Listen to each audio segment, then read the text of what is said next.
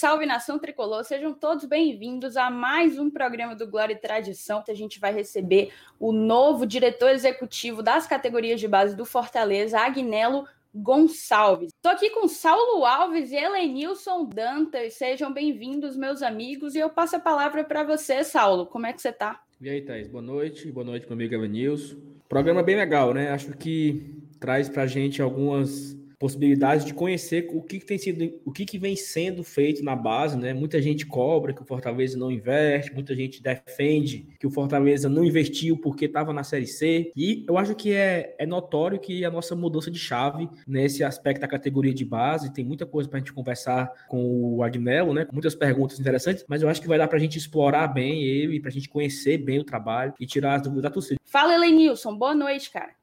Boa noite, Thaís. Boa noite, Saulo. Boa noite, do Fortaleza, mais uma vez. E estamos juntos aqui para falar mais uma vez sobre Fortaleza. É isso, perfeito. Fala, Agnello, tudo bem? Olá, Seja bem-vindo aqui. Seja bem-vindo ao Glória e Tradição. Prazer grande poder te receber aqui. Bom, primeiro, muito prazer em conhecê-los, né?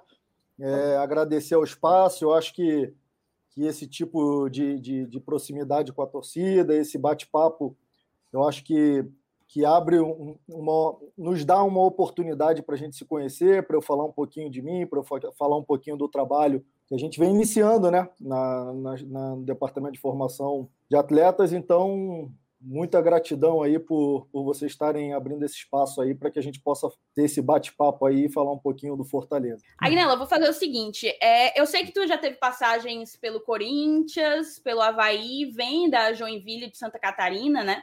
Mas eu queria que tu falasse um pouco do teu currículo e também qual é a tua função efetivamente dentro do departamento de categorias de base do Fortaleza? É, na, na verdade, como todo menino, eu sonhei, sempre sonhei em jogar futebol, né? Então, tentei jogar futebol e graças a Deus não, não fui bem sucedido, né? E em 2000 ingressei na faculdade, né? E, e, sempre me mantive dentro do esporte e meu, meu, meu ideal, que eu, que eu buscava nesse primeiro momento, era trabalhar no campo. Então, me formei em educação física, né, fiz uma pós-graduação em treinamento esportivo, queria caminhar até chegar à área técnica. E antes de chegar à área técnica, eu entendia que eu tinha que me capacitar como preparador físico. Então, fui, fui muitos anos preparador físico. Acho que fui um privilegiado por poder participar de todas as categorias, né? desde o sub-9 à escolinha ao profissional, eu consegui tramitar em todas é, a essas esferas, desde professor, treinador, preparador físico. Então, eu, eu, eu iniciei na preparação física, depois migrei para o setor técnico, né?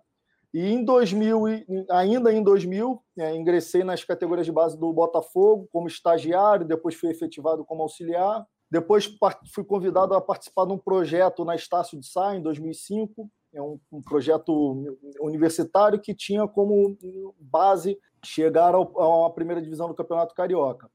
Depois passei por Vasco, fui convidado a vir para Santa Catarina a primeira vez no time profissional, em 2009 ainda como preparador físico, e depois Rubio Nuno Paraguai, como auxiliar técnico do Arce, né, no time principal, e já migrando para a parte da, da coordenação.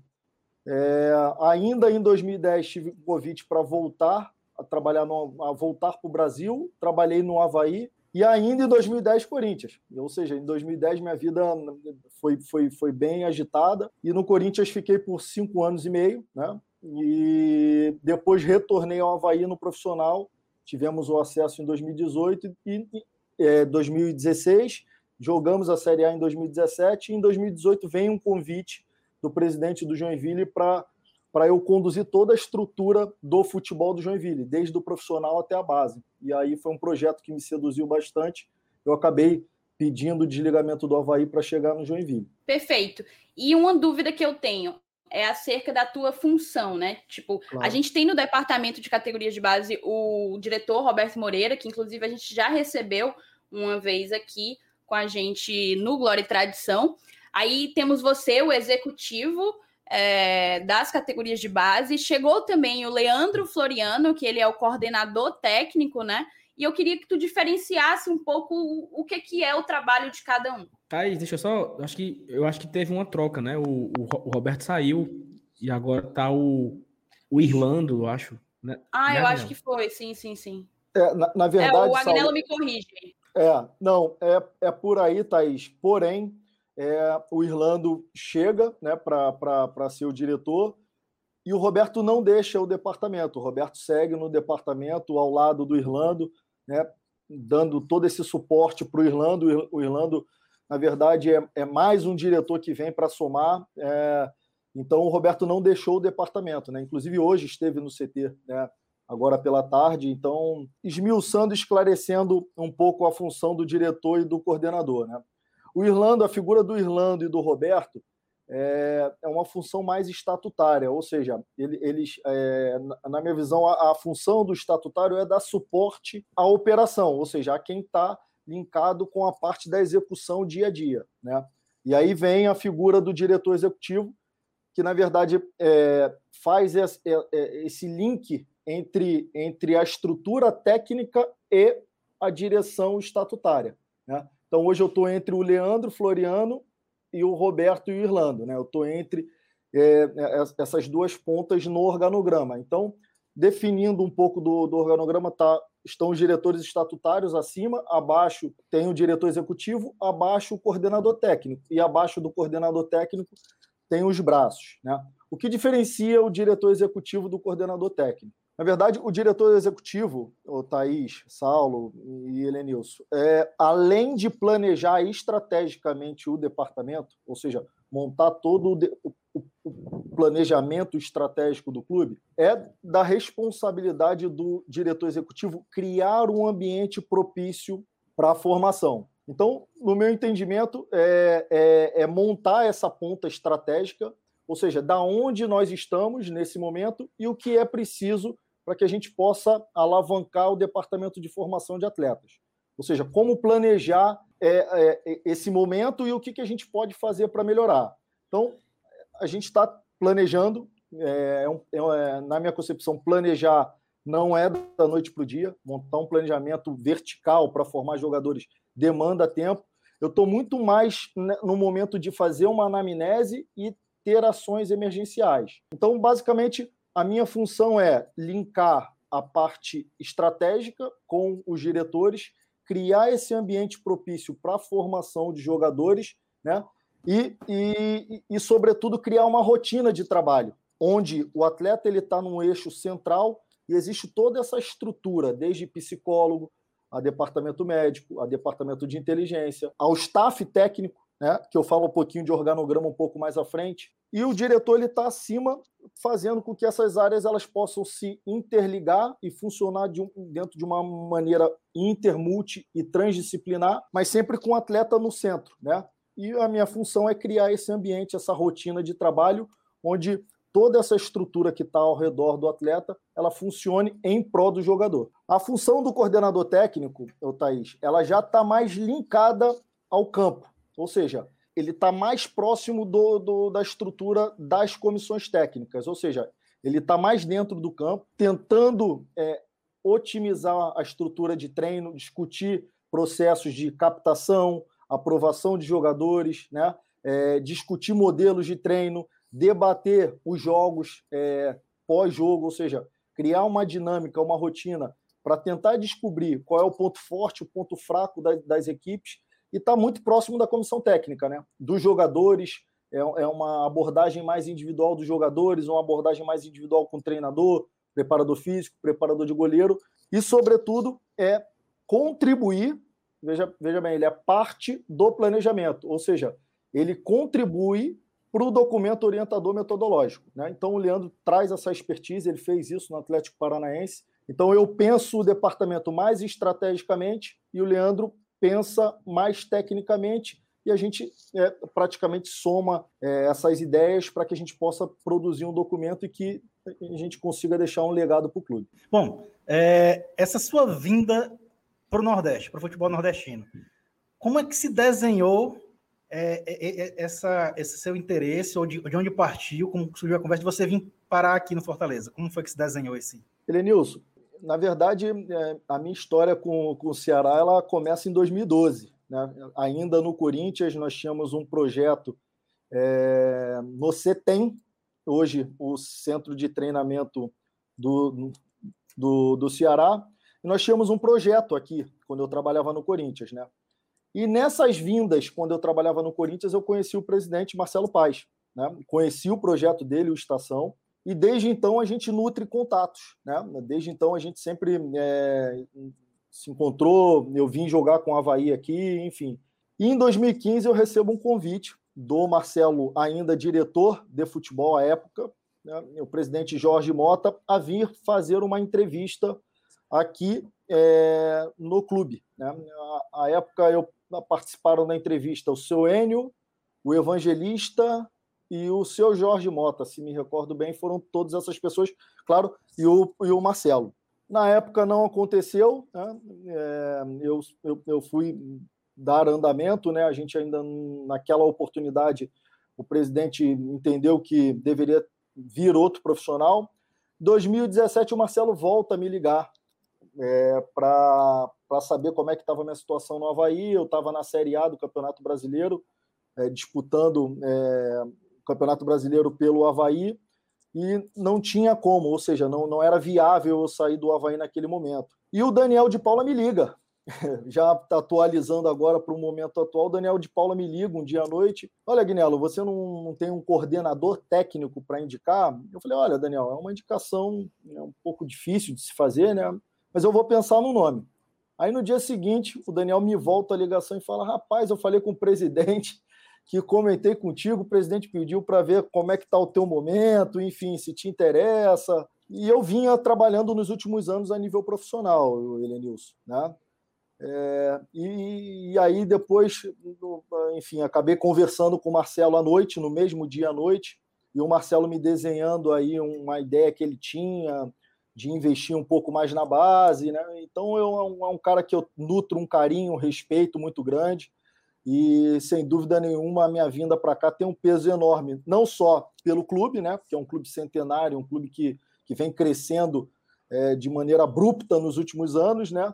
mas muito também pelo, por esse convite que o presidente me fez. Eu estou muito honrado, estou muito contente. É, minha família está tá muito adaptada à cidade, enfim. E a gente acabou aceitando esse, esse, desafio aí com o Marcelo. Né? Então, foi basicamente assim que se desenhou as tratativas. Né? É, Agnel, o cara é o seguinte: hoje o torcedor, acredito de uma forma geral, né? não só o torcedor aqui cearense, do Fortaleza, do próprio, do próprio Ceará. Hoje o torcedor ele tem assim umas outras, outras preocupações, né? que antigamente a gente se preocupava com o campo. Ganhou, perdeu, foi campeão, não foi, uma contratação que é feita, isso eram as preocupações da torcida. Hoje o cara se preocupa com balanço financeiro, o cara se preocupa com estrutura, o cara se preocupa com quem tem a melhor academia do que o outro, quem tem o melhor gramado. Aí quem tem a melhor categoria de base também é um hoje é um porque são várias coisas de você ganhar uma discussão, né? Ah, o meu time tem o melhor CT do que o teu, mas o, o meu tem a melhor academia. E isso aí são, são situações que hoje o torcedor se preocupa, enxerga, busca, estuda. Nós estamos aqui agora prestes de Fortaleza lançar o seu balanço de 2000, 2020 e tem muita gente ansiosa para analisar o balanço, como é que terminou positivo, negativo, superávit, déficit e tal. E aí, assim, hoje o Fortaleza está indo para o seu terceiro ano consecutivo em uma Série A. Eu acho que é notório a evolução na categoria de base, né? tanto em estrutura física como em estrutura pessoal. Profissionais estão chegando a cada momento. Essa semana anunciou um coordenador, você foi anunciado há umas semanas atrás, novos funcionários, é, novas metodologias, análises de desempenho. Então, assim, é notório a gente ver que o Fortaleza nunca investiu tanto na categoria de base como ele tem investido agora, talvez nos últimos meses, né? Lembrando que durante uma pandemia também, né? No meio de uma pandemia, onde o orçamento diminui, eu acho que o Fortaleza nunca investiu tanto nas categorias de base. Dado essa minha introdução da a fala, você que está no clube há alguns meses, algumas semanas, não sei, não sei, não sei ao, ao certo. Que, que você observa hoje de, de principais carências, né? Onde o, o, o que, que falta para a gente evoluir e de fato virar uma chave como uma categoria de base forte, né? Assim, para ser mais, mais preciso. Saulo, sua colocação ela é maravilhosa, né? Eu acho que abre, abre um precedente enorme aí para ter um esclarecimento, né? Eu, eu, eu, é, eu, até gostaria de me alongar um pouquinho mais, né? Porque eu acho que é, é uma pergunta tão valiosa que eu acho que o torcedor quer escutar, né? Todas as, as nuances, né? Que passam por, por um departamento de formação. Eu começo de cima, cima para baixo, né? É, hoje é, eu penso que um clube tem que se tornar autossustentável. E para que o clube se torne autossustentável, na minha visão, não cabe a gente olhar só para o campo e bola, ou só para o braço futebol. Ou seja, dentro do organograma, eu, eu ter só o futebol e olhar só para o campo e bola. Acho que a gente tem que ter, abaixo disso, um plano de negócio e, sobretudo, um plano que gere impacto social, ou seja, que eu, que, eu, que, eu, que eu gere apelo, que eu gere engajamento de toda a comunidade, da torcida. A gente vê grandes cases aí, Facebook aportando 300 milhões de dólares em energia sustentável. Né? Então, isso gera engajamento, ou seja, pensar no próximo, pensar na comunidade, eu acho que isso traz, eleva o clube em outro patamar. Quando eu falo esse, esse braço negócio, né, eu acho que está linkado intimamente com o futebol. Hoje é, é preciso você ter um, um, um, os pilares né, que tornam o clube sustentável, desde a captação, a análise do perfil do jogador, a uma negociação bem sucedida, a adaptação desse jogador ao meio, né? E, e aí eu falo de clube, e o ganho de capital. E o ganho de capital não necessariamente ele é econômico, ele pode ser técnico. Se eu trago um jogador a nível profissional que ele, ele te dá um retorno técnico, é, isso faz com que o clube avance, que o clube tenha bons resultados e, consequentemente, você acaba, é, satisf acaba satisfazendo as pessoas que aportam no clube, né? enfim. E aí vem o departamento de formação de atletas, né? que está intimamente ligado ao departamento profissional e que, se a gente tem boa captação, se a gente tem bons processos de treinamento, né? É, e aí eu falo de ajustes, desde treino a jogo, e a gente cria uma dinâmica de desenvolvimento desses atletas.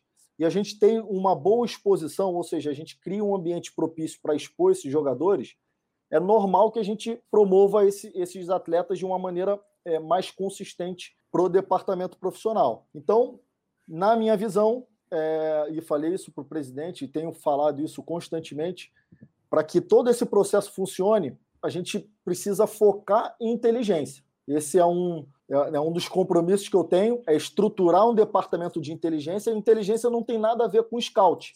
Scout é uma das competências do departamento de inteligência. É, a gente tem é, análise de desempenho e análise mercadológica.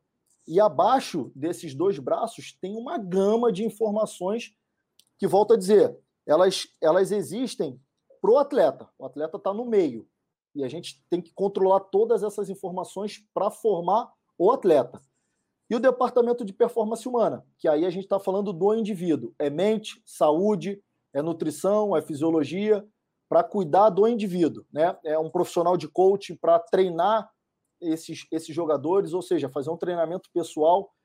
E aí, na minha visão, né, é, é, é e tenho trabalhado arduamente 12, 13 horas diárias né, para evoluir avançar esses dois departamentos e que esses dois departamentos eles se comuniquem. Né? E aí, volta a falar, é, é ter um round, eu, eu, vou chamar de round, né? É, com o atleta no centro e toda essa estrutura debatendo como evoluir esse jogador.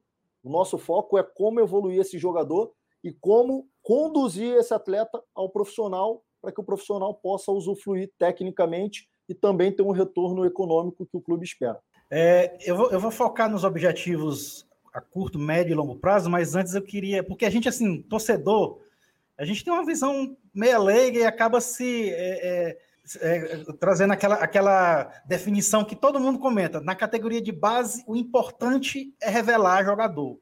É mais importante do que conquistar títulos. É um título de categoria de base. É, é, todo mundo, quando ganha, comemora, mas quando perde, diz: Ah, mas o bom é revelar jogador. É, é, verdade isso? E baseado nisso, quais são os objetivos do clube para que, para que a categoria de base seja mesmo um sucesso? Quais são os objetivos a curto, médio e longo prazo? Elenilson, muito bom, né? É, na verdade, é, eu, é, se, eu, se, eu, te perguntar quem foi o campeão cearense sub-15 de 2016, talvez você não saiba me dizer. Não, sei não. Isso, isso talvez já responda essa pergunta, né? Ou seja, o título na base, de fato, ele não é tão importante mas talvez se eu te perguntar quantos jogadores da base, quem são eles que estão no profissional, talvez você consiga me dizer. Né? Então, isso acho que responde é, de uma maneira bem clara qual é o objetivo da base. E o objetivo na base é, é ofertar jogadores bem condicionados e bem formados para o profissional. Acho que esse é, é, é, uma das existências de um departamento de formação. É claro que a gente também precisa se preocupar com o cunho social e formar o jogador na sua totalidade. A gente não pode, na minha concepção, por isso que eu gosto desse termo, é, departamento de formação e não departamento de formação de atletas, e não base. Porque quando a gente fala de formação, a gente fala formação na sua totalidade. Então a gente precisa olhar para esse jogador também quem será ele na sociedade, né? Quem será esse atleta perante a sociedade se ele não conseguir chegar no profissional, que a gente sabe que são poucos. Então, na minha visão, o nosso foco, sem dúvida nenhuma, é conduzir jogadores e quanto mais jogadores chegarem no departamento profissional, a gente está cumprindo o nosso trabalho. Mas também a gente tem outros deveres, né? E deveres sociais de formar esses jogadores. Então, a, penso que a gente precisa criar uma cultura de desenvolvimento, ou seja, ele, indivíduo, jogador, ele precisa saber que ele precisa cada vez mais evoluir, que isso está inerente, é inerente do esporte. A, a competição, a evolução, ela está tá intrínseca, é no dia a dia. Ela está presente no dia a dia, no, nos dias do treino, e ele precisa entender e respeitar a cultura do Fortaleza. Está no hino. Ele precisa ser um atleta aguerrido, ele precisa se, se dedicar, né? É, se você me permite, ontem a gente teve uma, uma reunião muito valiosa, mas muito, muito valiosa. É, porque eu não sei o que é o Fortaleza. Né? Eu estou tentando entender o que é o Fortaleza. E eu pedi a gentileza para o Clodoaldo e para o Rinaldo darem uma aula, inclusive para mim. Eu sentei e falei: me expliquem aqui o que é jogar no Fortaleza. Ponto. É, eu quero saber de vocês que tiveram tantos anos dentro do campo né? O que é estar presente? Me ensina. O que é a torcida do Fortaleza? O que é jogar no Fortaleza? Nós sentamos a, a, né, numa sala e eles ficaram nos ensinando. E tem uma fala do Clodoaldo que eu achei sensacional. Clodoaldo me, me, é, me vira e fala, Guinelo, é, jogar no Fortaleza é eu entrar no estádio, no Castelão, lotado, e olhar para aquela torcida e eu pensar o seguinte: caramba, como é que eu faço para dar o meu melhor para fazer com que todas essas pessoas possam voltar para casa felizes. Isso tem que estar presente na nossa cultura de treino, que é algo muito valioso. Né? Um cara que foi ídolo, conquistou tantas coisas, né? E o Rinaldo fala, tem outras falas muito valiosas também do que é ganhar espaço, como ganhar espaço na, no, no, clube. Aí ele fala assim, em relação a ser um atleta competitivo, a jogar vertical, e outra fala preciosa. Então, isso tem que estar presente no nosso processo, no nosso documento orientador, no nosso dia a dia, nos nossos treinos, é, nos nossos jogos da base. Né? Então, eu acho que isso é formar um atleta pro profissional do Fortaleza. Porque, na verdade, quem vai dizer a cultura não sou eu, é o próprio clube que vai conduzir essa cultura de formação. Eu estou aqui é só para emprestar um pouquinho do meu conhecimento né, e tentar organizar um pouco to toda essa dimensão que é a cidade, toda essa dimensão que é o clube, é para organizar um pouco esses processos e que esses jogadores cheguem mais bem formados no profissional e, sobretudo, respeitando o que está escrito no hino. Jogadores aguerridos, jogadores fortes, jogadores competitivos, um time vibrante, que, que quer a bola, que pressiona, que ataca. E eu escutei isso de, de maneira contínua de dois caras que eu acho que dispensa comentários. Com certeza. Muito Perfeito. massa saber dessa tua reunião e saber justamente que ídolos do Fortaleza estão o tempo inteiro dentro do clube para poder passar é, um pouco do que eles viveram, do que foi preciso para que eles se tornassem quem são para cada torcedor, né? Que você até já mencionou é, sobre o departamento de inteligência nas categorias de base. A gente sabe que já existia o CIFEC, né? O CIFEC que foi instalado, salvo engano, em 2017, Saulo. Me corrija se eu estiver enganada.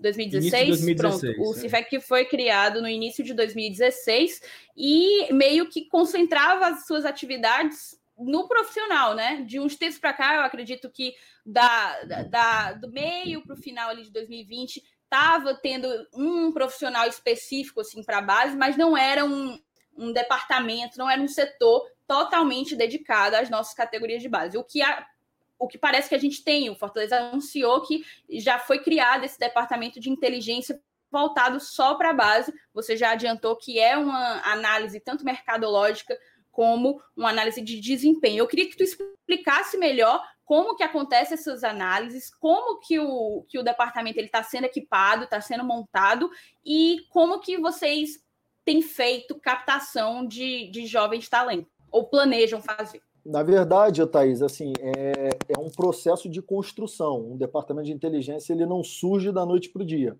Né? É, dentro dessa estrutura análise de desempenho, é, a, nós, nós temos alguns pilares, que é uma central de informação, protocolos de treino, jogo, adversário e um controle interno. Né? É, é, e esse controle interno é um controle evolutivo.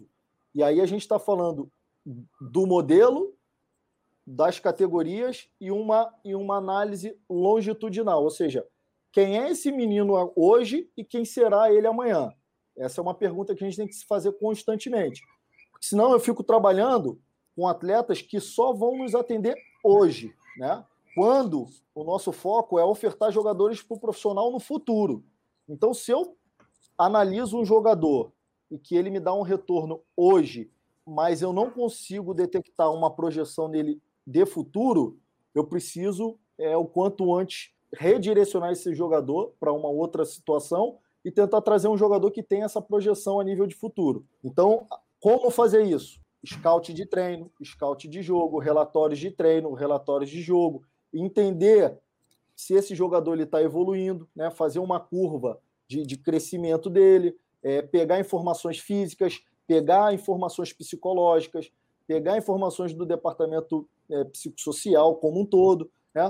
E aí volto a falar, eu chamo de round. A gente vai criar uma dinâmica de round, ou seja, quando formos discutir um atleta, o atleta ele está no eixo. Todo mundo tem que apontar para ele e ver o que, que ele tem de positivo e de negativo. Né? Isso está diretamente linkada à parte da análise de desempenho. Né? A parte da análise de mercado, a gente tem outros braços, um de captação uma de análise de mercado e uma de valuation, ou seja, então quer dizer, é fazer uma, uma valo, é, é, fazer uma avaliação de quanto vale o jogador, tá certo? É, é, é a gente precisa predizer é, quem é esse atleta hoje e quanto ele vai valer no futuro se a gente tiver uma capacidade de melhorar, por exemplo, a perna esquerda dele. Se a gente puder, por exemplo, melhorar a perna direita dele. Ah, ele é um atacante de referência. O índice de finalizações dele não está sendo satisfatório. Quanto que ele pode valer se ele melhorar essa competência? Então, a gente, como é que a gente avalia isso? Também através de scouts, né? diários. E um, e, um, e, um, e um setor que eu acho muito interessante a gente ficar analisando o, o, o clube e o mercado, né? o micro e o macro ambiente. Como é que está o clube e como é que o clube está inserido dentro do contexto do futebol mundial? O que está se praticando no futebol mundial que a gente pode é, trazer e que seja praticado aqui no Fortaleza? E será que a gente está caminhando para um, um, um, projeto bacana? É a gente está situando, se situando perante o mercado a todo momento.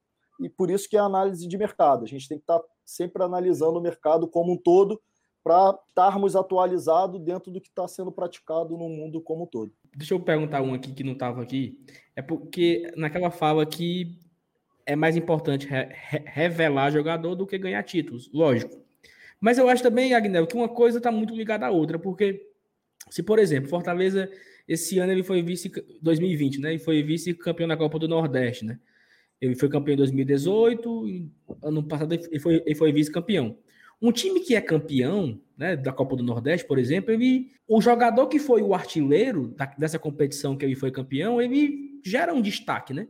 Gera nele uma expectativa, gera, gera nele um, um, um, olhar mais detalhado, porque ele se destacou. Então, assim, não tem como, não tem como a gente, minha análise como torcedor de forma leiga, né? Não tem como a gente destacar um jogador que não fez o gol. Não tem como a gente identificar o valuation desse jogador se ele não não faz boas partidas, por exemplo. Então, acho que uma coisa, claro que a prioridade, lógico, é revelar jogador. Mas se eu conseguir é, ter um bom desempenho na categoria de base, ter títulos, é, eu já vou criando uma, uma casca né, de, um, de uma base vencedora, de uma categoria de base que vem, por exemplo, a, o Sub-13, ele veio ganhando. O Sub-13, quando chegou no Sub-18, ele pode dizer: olha, esse Sub-13 aqui, eles vêm ganhando tudo. Eles vêm ganhando. Então, assim, nós temos aqui jogador que está aqui desde os 13 anos ganhando título. Então já tem uma, uma. Acaba que valoriza ainda mais o grupo, né? Isso é um ponto. O outro é o seguinte: hoje o Fortaleza vai disputar competições que ele nunca disputou. Claro que o, e, é, e é por conta do, do, índice, do índice técnico do, do profissional, né? O Fortaleza, o Fortaleza tá no ranking, 18º colocado, e é um, para quem me conhece, sabe, Agnel, que eu acompanho o ranking quando o Fortaleza era o 47º. E eu fazia as contas para a gente chegar hoje, né? Porque eu queria, rapaz, o Fortaleza tem muito azar. É o único que não joga o brasileiro sub-20, e aí não vai ter que estar tá no ranking. Aí tinha um outro momento que era que tinha que estar tá na Série A. Aí o Fortaleza chegou na Série A, mudar a regra. Tem que ser os 20 do ranking. E eu fazendo as contas para saber, ó, tem que torcer para não sei quem perder a Copa do Brasil para a gente entrar. Então, assim, esse momento hoje do Fortaleza, 18 do ranking, eu realizo meio que um sonho meu, entendeu? Porque eu, eu acompanho essa brincadeira já tem uns quatro anos atrás, para chegar nesse momento e a gente ter a possibilidade de jogar a Copa do Copa o Brasileiro Sub-17, Sub-20. E aí vem a pergunta agora. Eu fiz todo esse. Jogando essas, essas, essas competições, jogando essas competições, o Fortaleza ele consegue dizer para o mercado assim: olha, a minha categoria de base está forte, está se estruturando, é, e eu vou jogar competições valiosas. Então, o, o seu empresário aí que tem um menino, uma joia rara aí perdido no interior da Paraíba, bote para cá.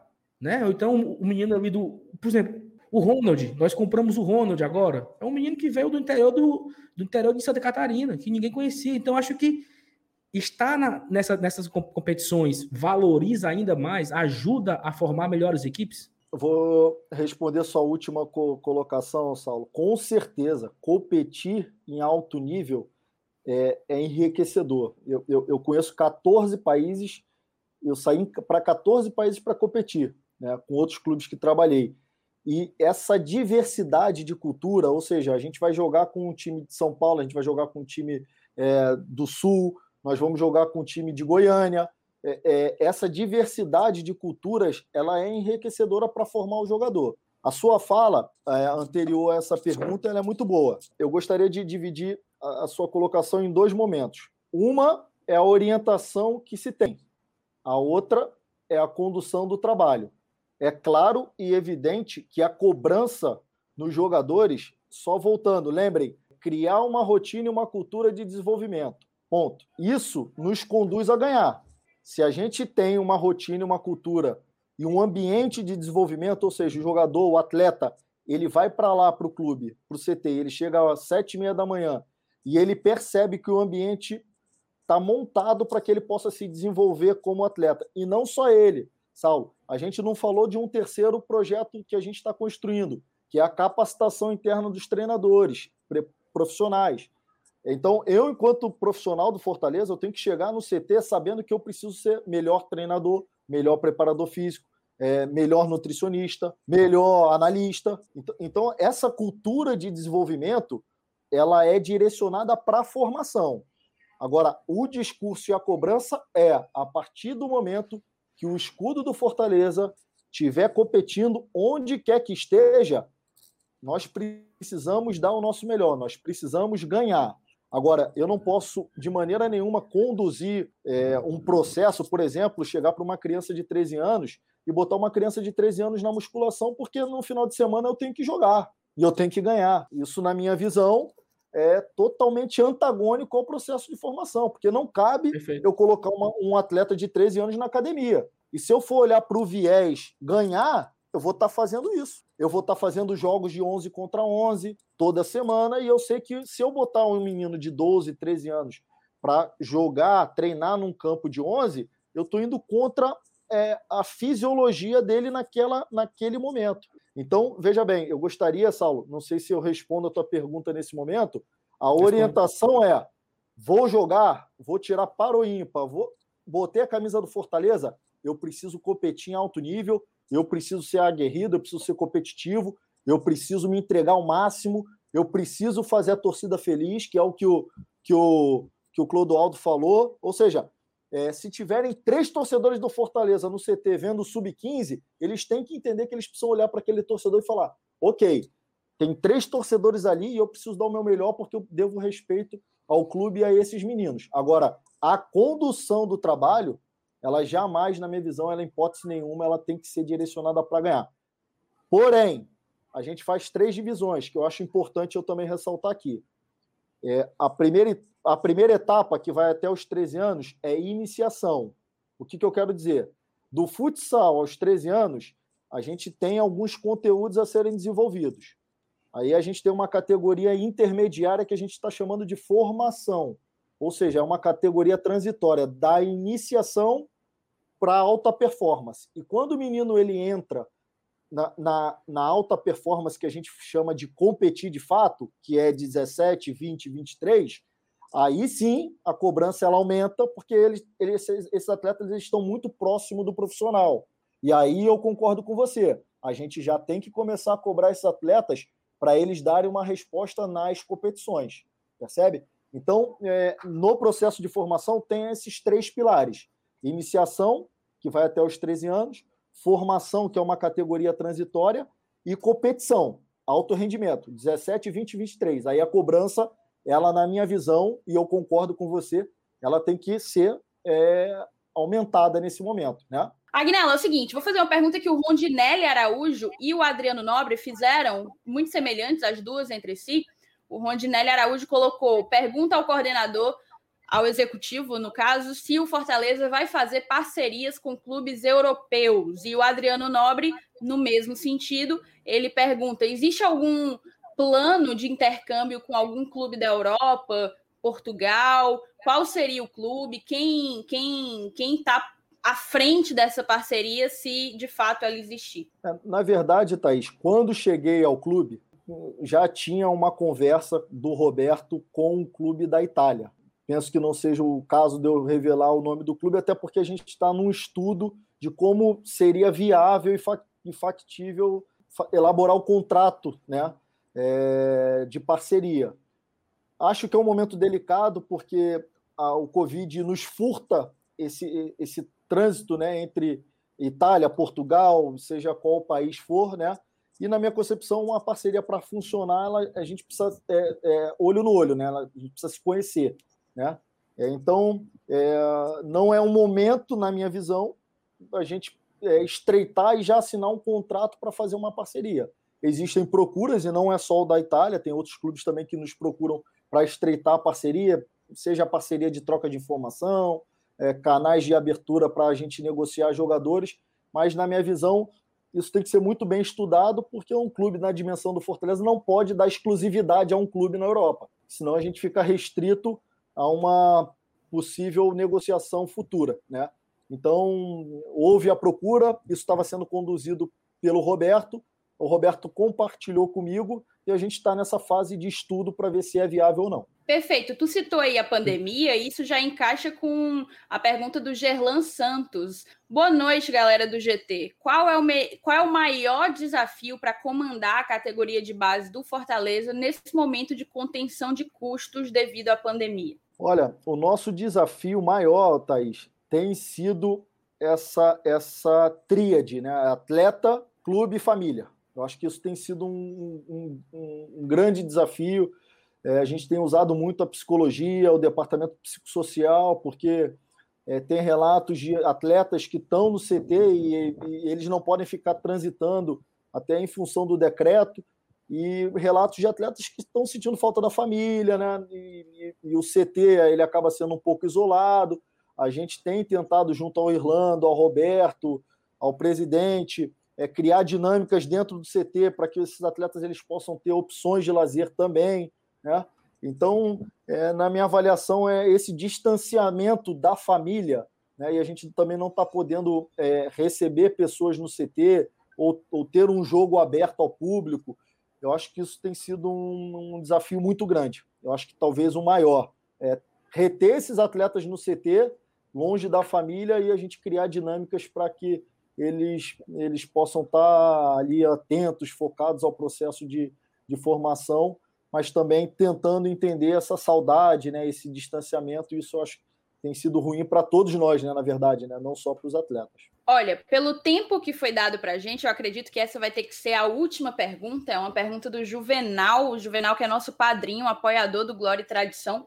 Ele te pergunta, Agnello, o seguinte: como você disse, o Rinaldo falou de um estilo mais vertical de jogo. Podemos dizer que isso já é um elemento de estilo próprio do clube? Quais os outros? Abraço, seja bem-vindo ao maior clube do mundo. Eu acho que ele pergunta se o Fortaleza ele já tem um estilo de jogo e se não tem, se há a pretensão de se implementar e que tipo de estilo seria esse, né? É, Thaís, a pergunta ela é muito boa, né? Na minha visão, é, ela passa por uma filosofia e essa filosofia volto a dizer, quem sou eu, Agnello, para dizer qual é a filosofia de um clube centenário, de um clube da proporção do Fortaleza. Acho que ela, essa filosofia ela vem sendo construída desde 1918. E eu só estou chegando para entender essa, essa filosofia, é, o que é o Fortaleza, o que a torcida espera, para que a gente, a partir dessa filosofia, coloque dentro de um modelo, ou seja, organize dentro de um modelo, organize dentro do campo. O que é jogar no Fortaleza? É um time aguerrido, é um time competitivo, tá ok. É um time vertical, por exemplo? Se sim, como que as categorias vão fazer, por exemplo, para se comportar depois que retomar a posse de bola? É atacar o gol? Como vamos fazer isso? Aí começa-se o segundo passo, que é a construção de um modelo de jogo. Né? Então, isso a gente está num processo. Falar que está pronto é mentira. Eu acho que tem que ser um, algo construído e a gente está tendo muita cautela para respeitar a cultura. Eu acho que não. Quem sou eu? E eu falei isso na minha apresentação. Eu não vou chegar aqui com nada pronto e falando como é que tem que ser. Pelo contrário, eu vou entender qual é a cultura do clube, qual é a cultura da cidade e vou tentar compartilhar um pouco de conhecimento que eu tenho para que a gente possa organizar tudo isso. Então a gente está nessa parte da, do entendimento da filosofia do clube, da cultura do clube, para depois a gente organizar esse comportamento de jogo, esse modelo de jogo. Quem vai ser o Fortaleza sem bola, quem vai ser o Fortaleza com bola, e que tipo de comportamento os atletas têm que ter dentro de uma partida. Ah, é um atleta disperso, é um atleta focado, é um atleta que tenta ou é um atleta que se omite? Com certeza é um atleta que tenta, é um atleta que, que, que é audacioso, isso o próprio Rinaldo falou, né? Então eu até aproveito o momento para deixar meu eterno agradecimento ao Rinaldo e ao Clodoaldo, porque é, de fato, de verdade, é, foi riquíssimo poder ficar quase duas horas ali escutando e tendo uma aula do que é jogar o Fortaleza, né? jogar no Fortaleza e, entender o que, que é, é, a torcida do Fortaleza. E tem uma passagem muito bacana. Quando acabou, o Rinaldo, olha, vou te mandar uns vídeos, e me mandou uma sequência de vídeos no WhatsApp, né? É, de vídeos da torcida. Isso é bom, porque a gente consegue mencionar, né? dimensionar é, a grandeza do clube. A gente conhece o clube, né, por tudo que se representa no, no cenário do futebol brasileiro, mas hoje eu estou dentro, né? É, então é, eu estou sentindo o que é, né? E cada vez mais a gente está entusiasmado aí de deixar um legado para o clube, que eu acho que esse é o maior porquê de eu estar presente hoje no clube, é deixar um legado, é, é deixar algo que pós passagem do Agnello, porque eu vou passar, o clube vai ficar, né? E que com a minha passagem aqui eu consiga deixar algo positivo para o clube. Eu acho que esse vai ser o meu, a minha maior satisfação, né? é poder sair daqui e depois poder retornar depois de anos e poder dizer que eu consegui contribuir para o crescimento do clube. Esse eu acho que é o meu maior porquê e também impactar as pessoas que estão do meu lado, né? Que aí é tentar ajudar as pessoas na cidade, enfim, que a gente consiga fazer isso juntos. Mas sim, a gente está começando a partir dessa base filosófica e jogar verticalmente, eu acho que é o que a torcida espera. Perfeito, cara. A gente acabou que já até extrapolou o tempo que a assessoria de comunicação do Fortaleza tinha me dado. Eu queria, inclusive, agradecer a Thaís Pontes, que foi ela que intermediou tudo contigo, Agnella. Ela fez um favorzão aí para agilizar essa entrevista ainda para essa semana. E vou jogar a bola aí para o Saulo e para o Elenilson, caso eles queiram concluir alguma coisa antes da gente se despedir do Agnella. Antes do Saulo, que eu, eu vou deixar o Saulo fechar, né? Ter a honra dele fechar. Mas eu queria falar é, que apenas, na verdade, não é nem falar, é, é primeiro parabenizar né, e, e, desejar sorte, e infelizmente lamentar somente o fato de você estar tá num período em que a gente está sem público no estádio, que, é, que era para você realmente, assim que chegasse, sentisse na pele. É, a gente aqui, cara, a gente já teve uma final de Campeonato Cearense Sub-17, não sei se o Saulo da Thaís lembra, Fortaleza e Maranguape no PV. 2013, 13, 2013. A gente lotou o Não, estádio. 2011, 2011, 11. É, 2011, 11. Que, que, tinha um, o Edinho, tava no Sub-17 ainda, né? Jogou aquele jogo. A gente lotou o estádio. Não é no, na final de campeonato cearense sub-17, né, para você ter uma ideia. né, da, da, da, massa que é a do Fortaleza, e quando ela engaja, é, é realmente é de, com força mesmo. Então, aí fica só o, o, desejo de boa sorte. A gente, eu fiquei muito satisfeito com o que eu ouvi. Acho que a torcida do Fortaleza, que acompanhou a nossa live aqui também, né, foi, foi muito bacana mesmo. E é isso aí, bola para frente, boa sorte no trabalho. Sim, é, Elenilson, assim, é deixar um convite para a torcida, porque para formar melhor, é muito bacana essa, essa parceria da torcida. Então, independente da categoria, depois que passar toda essa loucura que, que nós estamos passando, é convidar mesmo a torcida para estar presente nos, no, nos nossos jogos, independente da categoria, porque isso vai contribuir muito para que esse jogador já chegue no profissional ambientado, né? entendendo o que é jogar com a torcida. Então, o que você falou é muito bacana, eu espero que é, que a torcida possa comparecer e nos ajudar nesse processo de construção e de formação. Obrigado pelas palavras. Perfeito. E assim, Agnel, é como o Evanilson falou, a nossa torcida é muito engajada. Eu fico muito feliz em ver que a categoria de base do clube ela vem evoluindo. A gente passamos por oito anos bastante complicados, onde o único objetivo que nós tínhamos era passar de um mata-mata. A gente só respirava vencer um mata-mata para ir para a Série B. E hoje a gente consegue ver inúmeras oportunidades crescendo, e eu acho que faltava isso, sabe? Na gestão do Marcelo Paes tinha esse, esse pequeno asterisco aí, ó. Preciso olhar com um, um, carinho maior para a base. E aí eu vejo que completou, né? Acho que com a sua chegada, com a chegada do Leandro também, outras pessoas, novos treinadores, e aí você vê que vai criando uma, uma rede de positividade em cima dessa categoria e acho que a gente vai colher frutos bastante é, importantes para a nossa história daqui a pouco. Então, obrigado pela sua participação e com a gente, pela disponibilidade. E, Agnel, já deixa aqui o convite para a gente voltar a conversar né, daqui, a, daqui a uns 10 meses, daqui a um, um período, para a gente poder fazer uma, uma, avaliação, né? A gente fazer aqui um, vamos fazer uma. Vamos, nós vamos dar o feedback ao Agnello, né? Pelo primeiro ano no comando do Fortaleza, né? Falou, parabéns por isso, parabéns por aquilo, não sei o quê. Já fica aí o convite já antecipado. Não, o Saulo, Thaís, Elenilson, eu agradeço. Eu acho que 10 meses é muito tempo, hein? Vamos ver se a gente faz daqui a uns três meses, né, para trazer novidade que, e que até lá, nos próximos 60 dias, eu consiga já trazer alguma coisa aí de evolução no departamento. Mas, assim, muito bacana, eu tenho que agradecer ao espaço, foi um prazer conhecê-los. Pena que por aqui, né? Espero poder é, conhecê-los pessoalmente o quanto antes e quando quiserem, eu estou inteiramente à disposição. Eu acho esse bate-papo muito saudável porque tira um ponto de interrogação né, do torcedor. É, hoje, nesse momento de fake news, né, muitas fake news aí sendo espalhadas, né, eu acho que essa abertura que vocês nos dão, acho que a gente tira esse ponto de interrogação da cabeça do torcedor e mostra que o trabalho está sendo simplesmente profissional e transparente. Né?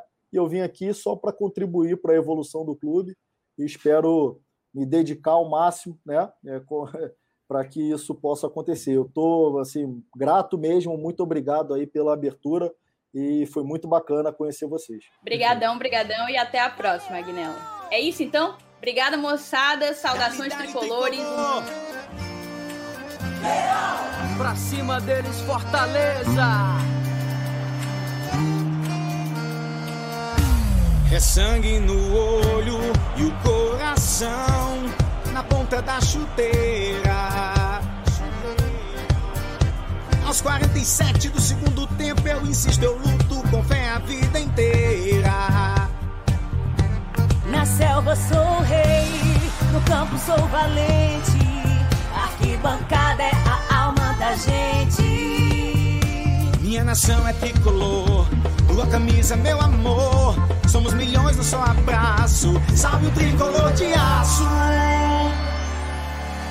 O som da batida na palma da mão. A voz da torcida vem do coração. Que canta, que agita, que grita.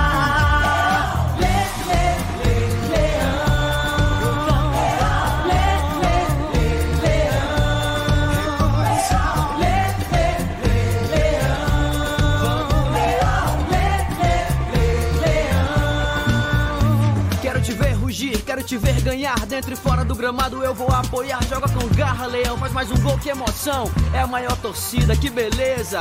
O meu time é o Fortaleza. Minha nação é tricolor, tua camisa é meu amor. Somos milhões, eu só abraço. Salve o tricolor de aço. O som da batida na palma da mão. A voz da torcida vem do coração. Que canta, que agita,